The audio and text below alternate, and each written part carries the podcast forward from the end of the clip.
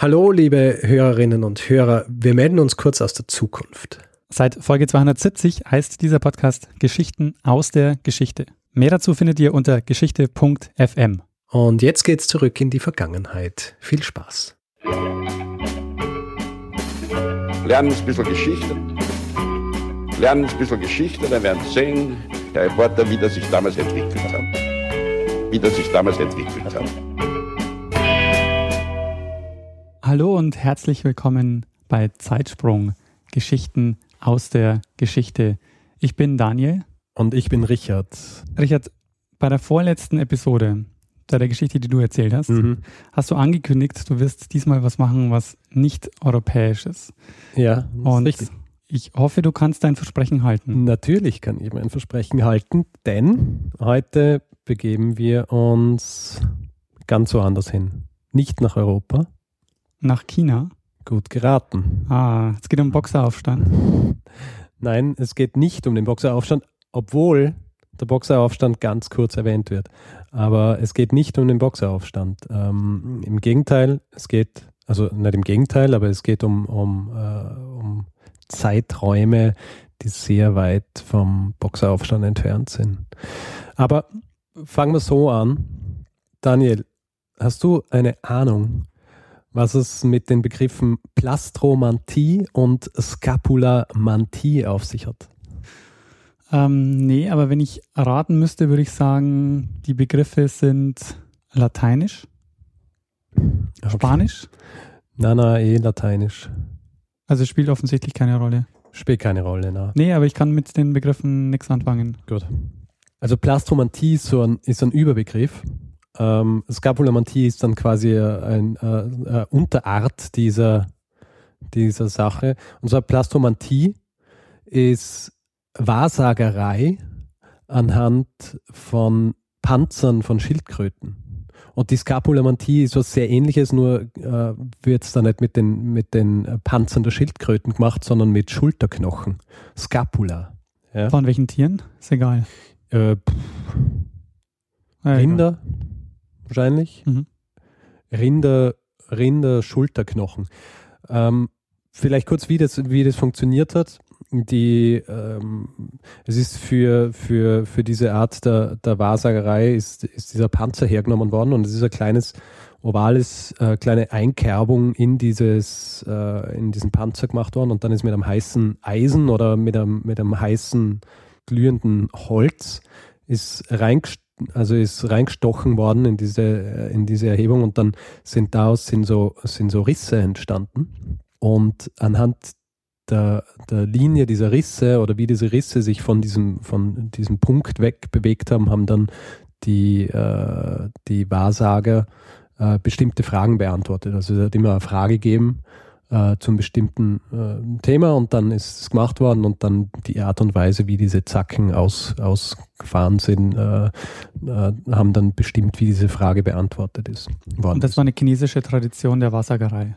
Das ist eine chinesische Tradition der Wahrsagerei und zwar sehr, sehr, sehr, sehr alt. Ähm, und es ist so, dass bis Ende des 19. Jahrhunderts hat ähm, äh, Aufzeichnungen über diese Art der Wahrsagerei geben, und zwar aus, äh, aus, den, aus der Han-Dynastie und aus der Qin-Dynastie. Ich hoffe, ich habe es jetzt richtig ausgesprochen. Also die, die Qin-Dynastie ist vorher, die ist ungefähr 221, also nicht ungefähr, sondern ziemlich genau, 221 bis 206 vor Christus. Und die Han-Dynastie ist 206 bis 220 hm, nach Christus. Also ist dann ist ein ziemlich langer Zeitraum. Und es hat, ähm, es hat Hinweise äh, gegeben über diese, über diese, also Aufzeichnungen über diese Praxis. Äh, ist oft so am Königshof gemacht worden und deswegen ähm, ja, ist, ist, ist halt aufgezeichnet worden, dass, äh, dass das gemacht worden ist. Diese Panzer oder diese Schulterknochen, die, mit denen das gemacht worden ist, die, die nennt man Orakelknochen. Und äh, wir begeben uns jetzt in wir springen jetzt nicht nur zeitlich, sondern auch geografisch direkt nach China. Und zwar springen wir ähm, in die Nähe eines Dorfes namens Xiaotuan. Du bist dir jetzt sicher, dass du es richtig ausgesprochen hast? Ich habe es auf Google Translate äh, eingeben und habe es mal vorreden lassen und ich habe es mir jetzt in Lautschrift hingeschrieben. Es schreibt sich Xiao Tun, aber ich glaube, man spricht es Xiao Tuen aus. Das Dorf Xiao Tuen ist, in, ist nordwestlich der Stadt Anyang und die Stadt Anyang wiederum äh, liegt im nördlichsten Teil der Henan-Provinz. Äh, schreiben dort was Henan, aber aussprechen Henan. Und diese Provinz, nur damit wir uns irgendwie so auch äh, von der Größe Chinas ein bisschen äh, äh, einen Eindruck äh, machen können. Diese Provinz ist doppelt so groß wie Österreich und halb so groß wie Deutschland ungefähr. Lustigerweise ziemlich genau in der Mitte, also so 65.000 Quadratmeter, Österreich 32.000 und Deutschland, glaube ich, so 140.000. Und liegt, wenn man sich das jetzt so visualisieren will, liegt so im, im, äh, im, im Osten Chinas, also nördlich von, von dieser Provinz ist, ist Peking und östlich davon ist Shanghai. Also es liegt quasi so, so dazwischen. Auf jeden Fall sind wir in, diesem, in der Nähe dieses Dorfes. Und in dieser Gegend wurden während der Shui und der Tang-Dynastien, das ging von ungefähr 581 bis 906 nach Christus, sehr viele Leute wurden dort begraben und im Zuge dieser, dieser, ähm, dieser Begrabungstätigkeit sind auch schon viele Orakelknochen ausgegraben worden. Nur äh, damals, als sie diese, als sie die, die äh, Toten dort eingegraben haben, haben sie nicht gewusst, mit was sie zu tun haben und haben sie einfach wieder, wieder mit eingegraben. Wie, das verstehe ich nicht. Warum sind da viele Leute begraben worden? Ähm, naja, weil halt Leute begraben worden sind. Also es ist halt der Gegend gewesen, wo, wo, äh, wo Leute begraben worden sind. Ach so, es war, es war so eine Art Friedhof quasi. Ja. Okay. Also war es kein Schlachtfeld, äh, das nein, war jetzt die Idee, die ich hatte. So. Das, da sind viele falsch, falsch. Okay. Die sind einfach dort, die sind dort begraben worden und ähm, im Zuge dessen sind, sind Orakelknochen zum Vorschein gekommen, aber sie haben äh, nicht gewusst, ähm, was es damit auf sich hat und haben sie einfach wieder mitbegraben. Und ähm, erst dann gegen Ende des 19. Jahrhunderts ist was relativ Interessantes passiert. Die dort ansässigen Bauern haben natürlich ihre Felder und so weiter umgegraben und haben dann sind dann auf diese Orakelknochen gestoßen, haben aber nicht wirklich gewusst, was es damit auf sich hat und haben sie dann als Drachenknochen verwendet, was ganz interessant ist, weil beim letzten Mal haben wir über Drachen gesprochen, ja. China natürlich Drachen ähm, äh, mythologisch äh, sehr wichtig. Und äh, kannst du dir vorstellen, für was diese Drachenknochen verwendet worden sind? Äh, die hat man dann wahrscheinlich gerieben und hat sie als, als Heilmittel verwendet. Genau, als so ein Tonikum. Und äh, vielleicht ein bisschen was über diese Drachenknochen. Ja? Also die Drachenknochen oder auch Drachenzähne, wie sie es genannt haben, die sind seit, seit äh, Jahrhunderten oder fast Jahrtausenden sind die verwendet worden. Und eigentlich sind es so Fossilien ähm, aus dem Tertiär oder Pleistozän. Du als Frühgeschichtler kannst es natürlich zeitlich sehr gut einordnen. Ähm, ich bestätige das jetzt einfach noch einmal. Tertiär ungefähr 66 bis 2,58 Millionen vor jetzt. ähm, und das Pleistozän ist dann 2,58 Millionen bis ungefähr 11.700 Jahre vor jetzt. Ja. Also äh, normalerweise. Richtig, ja. Genau. Und normalerweise haben sie diese, diese Fossilien, die sie gefunden haben, äh, also die, die Fossilien, die sie gefunden haben, die sind aus dieser Zeit gewesen. Ich meine, das ist eher ziemliche Zeitspanne, also eigentlich eh fast alles, was, was man irgendwie noch findet, ja.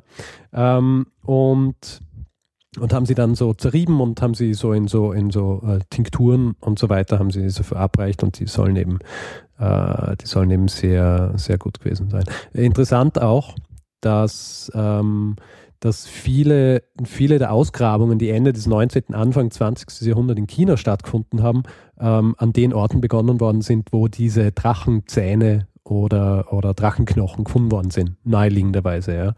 Und der Peking-Mensch, das ja auch ein, äh, ein, ein, Urmensch ist, der, der in der Nähe von Peking gefunden worden ist, ähm, ist auch äh, deswegen gefunden worden, weil an einer dieser Stellen, wo diese Drachenknochen gefunden worden sind. Und jetzt weil ich vorher erwähnt habe, es kommen auch, es kommen auch Europäer vor. Lustigerweise, der Peking-Mensch ist ja ausgegraben worden von einem äh, gewissen Otto Stansky, der war Österreicher und österreichischer Paläontologe. um noch ein bisschen mehr auszuschweifen, der Peking-Mensch, ähm, die, der Großteil der Knochen, die, äh, die ausgegraben worden sind, die sind 1941, als die Japaner in China einmarschiert sind, ähm, sind sie verpackt worden und äh, in die USA verschifft worden. Beziehungsweise sie wollten sie in die USA verschiffen, ähm, aber sie sind am Weg verloren gegangen. Das heißt, ähm, der Peking-Mensch, was von Peking-Mensch existiert, äh, sind, glaube ich, zwei Backenknochen, die der Otto Stansky mitgenommen hat und Gipsabgüsse. Und ich glaube, sie haben dann später noch weitergegraben und haben noch äh, ein, zwei Knochen gefunden, aber der Großteil dieses, dieses Peking-Menschen ist, äh, ist einfach verloren gegangen. Das ist arg. Also das ist ähm, wirklich eben auf dem Transportweg äh, ja. hat man den, das heißt also alles, was man über den Peking-Mensch weiß, ähm, kann man nicht mehr über diese Originalquellen rekonstruieren. Also Nein. zumindest in den Großteil. Hm. Interessant. Jedenfalls, ähm, wir waren bei diesen Drachenknochen. Ja? Also in, äh, Ende des 19. Jahrhunderts ähm, haben, haben Bauern eben in dieser Gegend diese, diese Orakelknochen gefunden und haben sie, haben sie verwendet, um, um, um Tonikum draus zu machen. Aber sie haben nicht mehr gewusst, dass es äh, Knochen sind, die man zur, zum Wahrsagen benutzt hat. Haben sie nicht, aber ähm, die Geschichte ist die, dass ein Antiquitätenhändler, der in dieser Gegend war, um, um Bronzestatuen zu kaufen, dass der sie beobachtet hat dabei und ähm, ihnen dann einige dieser Orakelknochen abgekauft hat.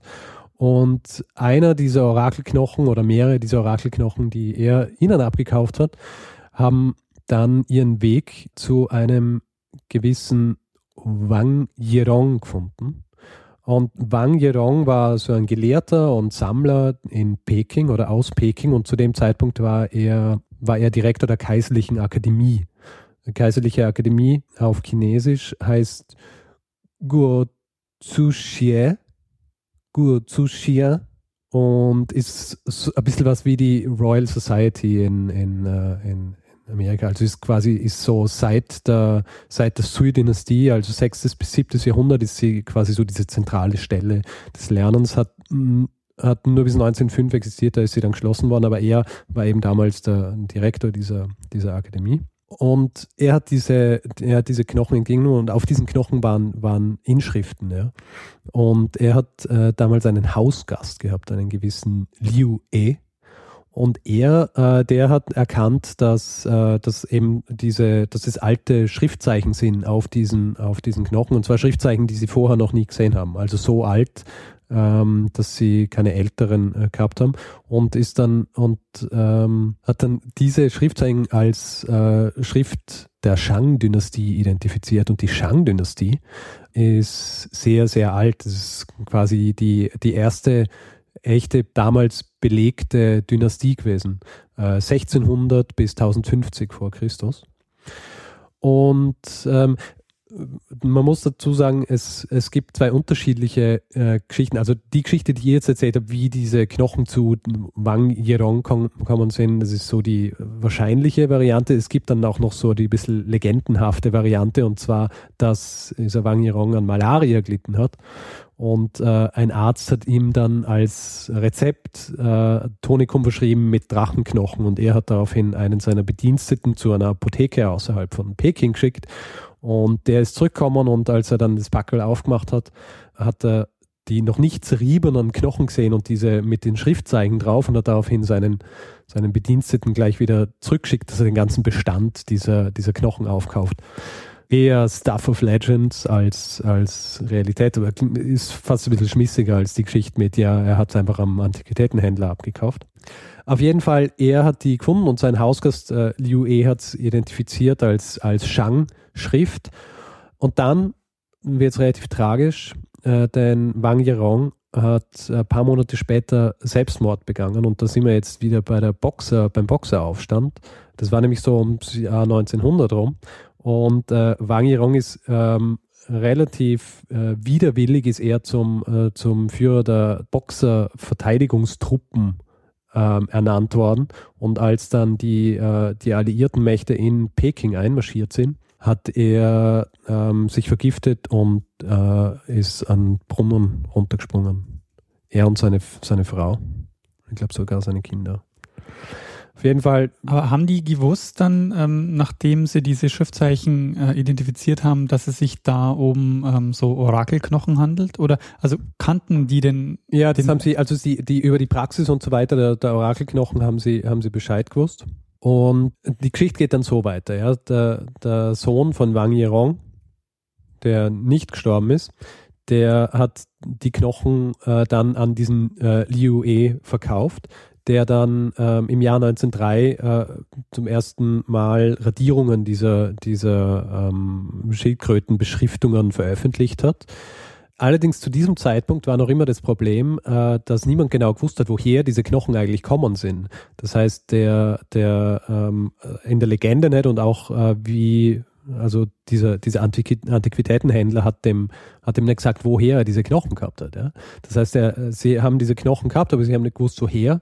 Und äh, während dem ganzen Zeitraum sind aber in diesem Dorf, äh, wo sie herkommen sind, sind die weiterhin ausgegraben worden und sind von Antiquitätenhändlern äh, ständig verkauft worden ja?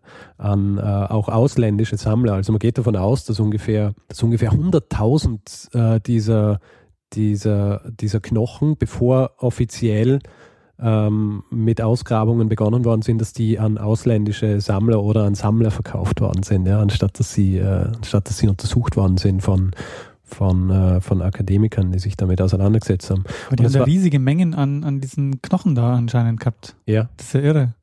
Äh, es war im Jahr 1908, ähm, hat dann ein Gelehrter endlich herausgefunden, wo, die, wo sie herkommen und, ähm, und erst im Jahr 1928 ist dann wirklich, also sind dann richtige Ausgrabungen, äh, haben dann richtige Ausgrabungen stattgefunden. Die sind dann ungefähr zehn Jahre gegangen und in diesem Zeitraum ist, sind dann, äh, sind dann, ist ein Großteil dieser, dieser Orakelknochen gefunden worden, äh, beziehungsweise ausgegraben worden. Und ähm, aus dieser, also quasi aus, der, aus äh, dem Studium dieser, dieser Schriftzeichen auf diesen Orakelknochen hat sich ja eine ganz eigene Disziplin dann entwickelt. Und äh, der Disziplin hat man es zu verdanken, dass ähm, die Shang-Dynastie und, ähm, und die Könige der Shang-Dynastie, dass die alle bestätigt worden sind. Ja. Es ist so, es hat ähm, so das, das berühmteste beziehungsweise das erste, das erste große Geschichtswerk, äh, das erste große chinesische Geschichtswerk ist das, das sogenannte Shiji. Und das ist ähm, im zweiten Jahrhundert vor Christus von einem gewissen Sima Xian und seinem Vater verfasst worden. Ja, ich, wahrscheinlich habe ich es völlig falsch ausgesprochen, aber ich lehne mir jetzt aus dem Fenster und sage, heißt Sima Qian. Und ähm, er, hat dieses, er hat dieses Geschichtswerk geschrieben und in diesem Geschichtswerk kommt äh, eben viel über diese Shang-Dynastie vor und über die Könige der Shang-Dynastie. Und anhand der Aufzeichnungen, also anhand der Schriftzeichen auf diesen Orakelknochen, haben sie dann bestätigen können, dass diese, dass diese Könige wirklich existiert haben. Was umso beeindruckender ist, wenn man sich überlegen muss, dass, dass ähm, ein Großteil dieser Orakelknochen, die gefunden worden sind, nur ein Schriftzeichen enthalten haben, weil sie so zerbrochen waren. Ja.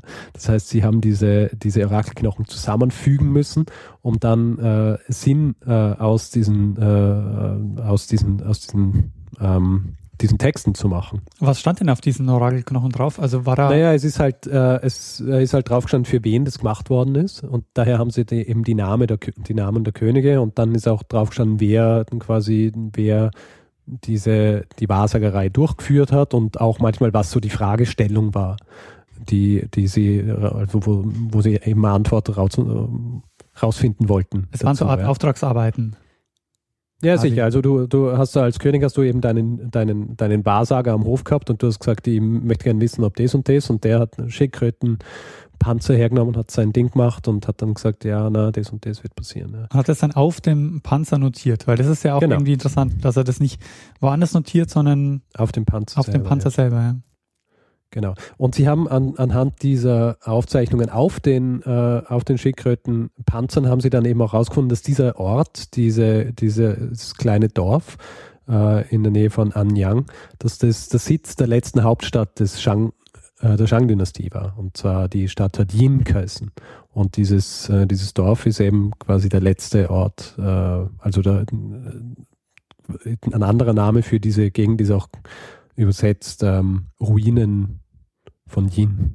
Ja. Okay, das ist der Grund, warum an diesem Ort so viele von diesen Knochen lagen. Genau. Weil man könnte ja auch sagen, vielleicht liegt es auch daran, dass die so eine Art, irgendeine Dynastie hatte dann so eine Art Archiv, die haben die mhm. vielleicht aufgehoben und sind deshalb irgendwie auch gesammelt irgendwo vergraben worden. Es hat halt, na, jede Dynastie hat halt das gemacht, aber die, die sind eigentlich nicht aufgehoben worden, sondern die sind halt einfach da, wo sie gemacht worden sind, sind sie dann, sind sie dann entfernt worden. Also es sind, äh, was die Menge angeht, es sind, ähm, es, also ein Fünftel aller ähm, Orakelknochen, äh, die es gibt, sind in diesem Zeitraum 1928 bis 37 dort ausgegraben worden. Und äh, der Großteil, also mittlerweile, ich glaube, äh, 100.000 äh, oder 150.000 äh, Orakelknochen, die sind jetzt in einer Sammlung in der Academia Sinica, der führenden taiwanesischen ähm, akademischen Einrichtung, zu finden. Ganz interessant ist auch ähm, aus äh, quasi diesem Studium dieser, dieser Schriftzeichen, der, die ja quasi frühe, frühes Chinesi, frühe chinesische Schrift waren, hat sich immer eine eigene Disziplin entwickelt, äh, eben die der, der Orakelknochen-Schriftforscher. Und ähm, derzeit gibt es in China ungefähr 150 davon, in Japan 50, in Korea 20 und auf der ganzen Welt ungefähr eine Handvoll. Ja. Und ähm, wenn du als dir als, als Historiker zum Beispiel manchmal denkst, ja, äh, was finde ich eigentlich im, im Lauf meiner, meiner, ähm, meiner Karriere raus, ja, dann äh, schau da immer, vergleicht es immer mit dem, was sie rausfinden. Also du musst dir jetzt vor, so vorstellen, die, die leicht identifizierbaren ähm, Schriftzeichen auf diesen Orakelknochen sind relativ früh quasi erklärt worden. Das heißt, alles, was jetzt noch übrig ist, sind so die, wo man überhaupt nicht weiß, was es wirklich damit auf sich hat und wo man lang studieren muss, um irgendwie rauszufinden, was sie wirklich bedeuten. Und ähm, der führende, derzeit führende Forscher in diesem Gebiet hat äh, im Laufe seiner, seiner Karriere 300 diese Schriftzeichen äh, äh, quasi erklären können. Also von 300 Stücken, die er gehabt hat, hat er erklären können. Die meisten äh, schaffen vielleicht drei, vier und oder äh, manche schaffen drei, vier und die meisten schaffen gar keine. Ja. Das also, ist natürlich super mühsam. Heftig, ja. Ja. So ähnlich wie damals, als wir diese, ähm, diese mit der Kurrentschrift, im Archiv in, äh, wo war das? In Perchtoldsdorf. In Perchtoldsdorf waren. Ja. Puh. Also um das vielleicht, ähm, das wissen ja die meisten nicht, wir haben mal gemeinsam ein Forschungspraktikum gemacht mhm. an der Uni wo wir nach Perchtoldsdorf sind und dort in ja, alten, wir mussten halt Quellen raussuchen, mussten die transkribieren und eine Seminararbeit drüber schreiben. Ja, ich war so schlecht bei diesem, äh, ich war so schlecht beim, bei, bei der, bei der Kurrentschrift, ich habe sie einfach nicht entziffern können. und du, ich bin mir echt so vorgekommen, du, du so, ja, du sollst das und das und die so, ich sehe es einfach nicht. ich nicht entziffern können. Ja. Also ich wäre wahrscheinlich ganz schlecht als äh, Orakelknochenschriftforscher. Abgesehen davon, dass ich natürlich sowieso Chinesisch kann. Ähm, Aber diese, diese Knochen, wurden die nur in diesem einen Gebiet gefunden oder gibt es noch na, andere sind, Gebiete in China? Sind auch in anderen Gebieten, aber das ist das Hauptgebiet. Also hier sind die meisten Orakelknochen, die es gibt, sind dort gefunden worden.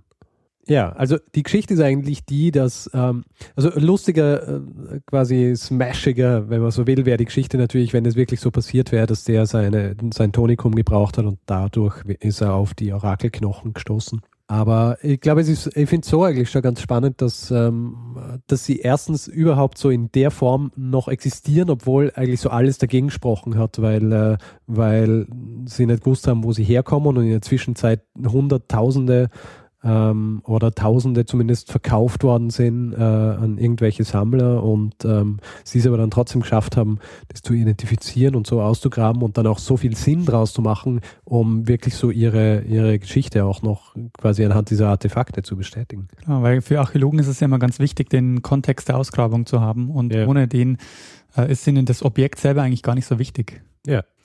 Aber das ist ein, ein total spannender Punkt auch wieder, wo man sieht, dass so ein Wissen, also ich meine, die haben ja anscheinend relativ viel orakelt, geht irgendwann yeah. verloren und diese Überreste musst du später erst wieder ganz mühsam interpretieren. Das ist yeah. irgendwie so was, was man sich oft so schwer vorstellen kann, weil es ja anscheinend so eine Art Alltagsgegenstand auch war für diesen, mhm. für diese Zeit dort, weil sonst hätten sie nicht ja. so viele davon produziert. Also diese Geschichte der Plastromantie geht ja äh, viel weiter zurück als die, als die aufgezeichneten Dynastien. Ja. Also es gibt ähm, äh, höchstwahrscheinlich schon, schon äh, tausende Jahre vorher auch durchgeführt worden. Also es hat eine lange Tradition und die, der, der, die Schildkröte sowieso äh, so geheiligtes Tier und so weiter. Deswegen.